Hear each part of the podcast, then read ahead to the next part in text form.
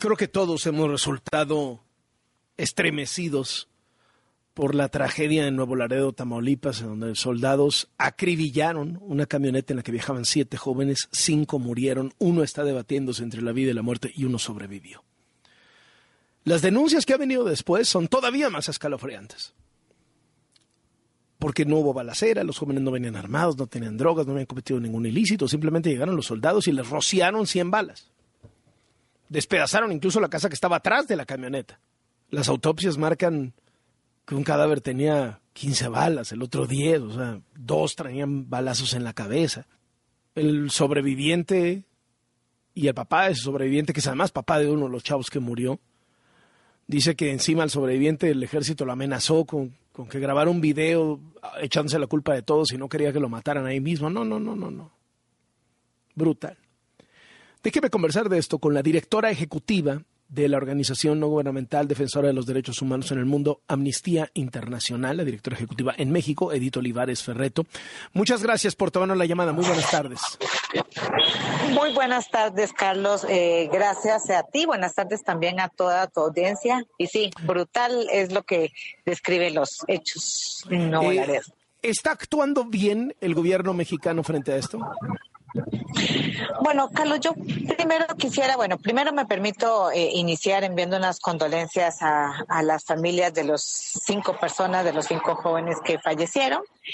Eh, y señalar que hay varias faltas del Estado mexicano en esta actuación de elementos de las Fuerzas Armadas en Nuevo Laredo. Eh, primero que todo hay que señalar que nos enteramos de lo que sucedió en Nuevo Laredo gracias a personas defensoras de derechos humanos que hicieron público lo que estaba sucediendo ahí, lo que sucedió eh, en días posteriores. Y este primer señalamiento me parece importante porque la transparencia no viene del Estado mexicano, la transparencia no viene de las Fuerzas Armadas, viene de quienes en territorio están defendiendo derechos humanos, de periodistas, de defensores de derechos humanos, que son quienes nos informan de cómo están actuando en terreno las Fuerzas Armadas y la Guardia Nacional. El segundo elemento que me parece importante recordar, eh, Carlos, es que... Digamos, digamos, si no hubiera sido por los defensores de derechos humanos, los ciudadanos, la prensa, el gobierno hubiera escondido esto.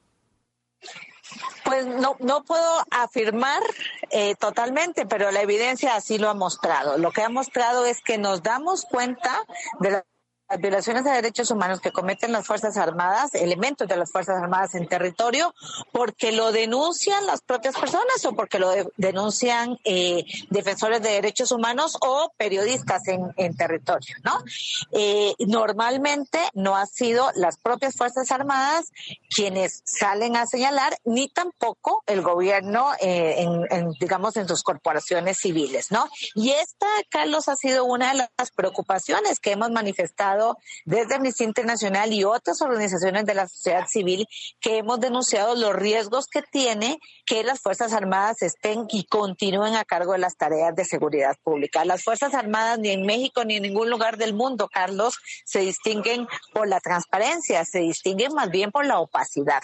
Y aquí lo que estamos viendo es una nueva muestra de opacidad, incluso eh, probablemente en la investigación de los hechos, pero gracias a defensores de derechos humanos que además ahora están siendo desacreditados incluso desde la mañanera, es que nos enteramos de casos como estos, ¿no? Carlos, el segundo punto que me parece importante es cómo ha sido la actuación, ¿no? Nosotras estamos exigiendo, Carlos, que haya una investigación imparcial pronta, expedita y con rendición de cuentas de qué fue lo que pasó ahí, quiénes tomaron, quiénes dieron la orden de disparar o quién dio la orden de disparar, incluyendo, Carlos, que si nadie dio la orden y el personal militar disparó por decisión propia también tiene que haber sanciones, porque no puede ser que eh, en este en este país tanto la policía como los elementos de las Fuerzas Armadas se sigan mandando solas, eh, cometiendo eh, actos graves en donde se pone en riesgo la integridad y la vida de personas, ¿no? Entonces, necesitamos esa información.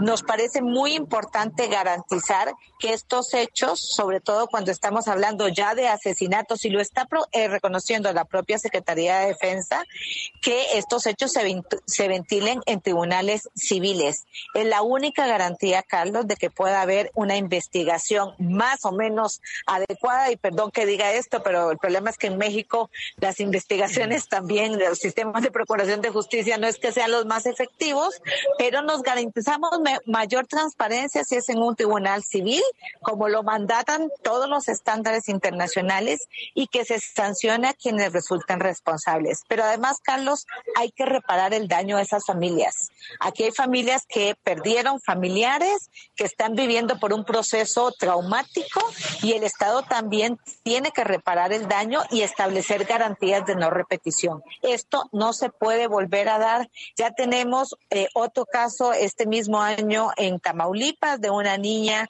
que también murió a manos de elementos de las Fuerzas Armadas. El año pasado en Guanajuato. Yo no sé si tú estás enterado, Carlos, pero la mayoría de personas no sabemos qué pasó con esos casos, si hay sanciones, cuáles son. Y eso también tiene que pasar por procesos de transparencia y rendición de cuentas. Eh, el hecho de que hoy el gobierno esté diciendo hay cuatro militares que están siendo procesados, están mostrándolo como, como una prueba de que no va a haber impunidad. Están en los tribunales militares, eh, están procesados, los estamos acusando. ¿Eso basta? Bueno, Carlos, aquí es importante recordar que esta duplicidad que se da en México, en donde están siendo procesados en tribunales militares y también en tribunales civiles, pone en riesgo que el proceso sea apegado a derecho.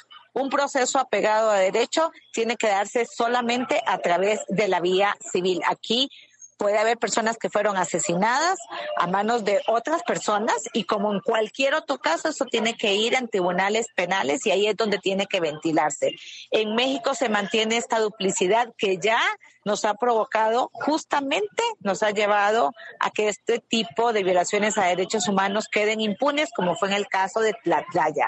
No podemos repetir eso y el Estado mexicano ya tiene esa experiencia, de manera que lo puede corregir hablando de garantías de no repetición.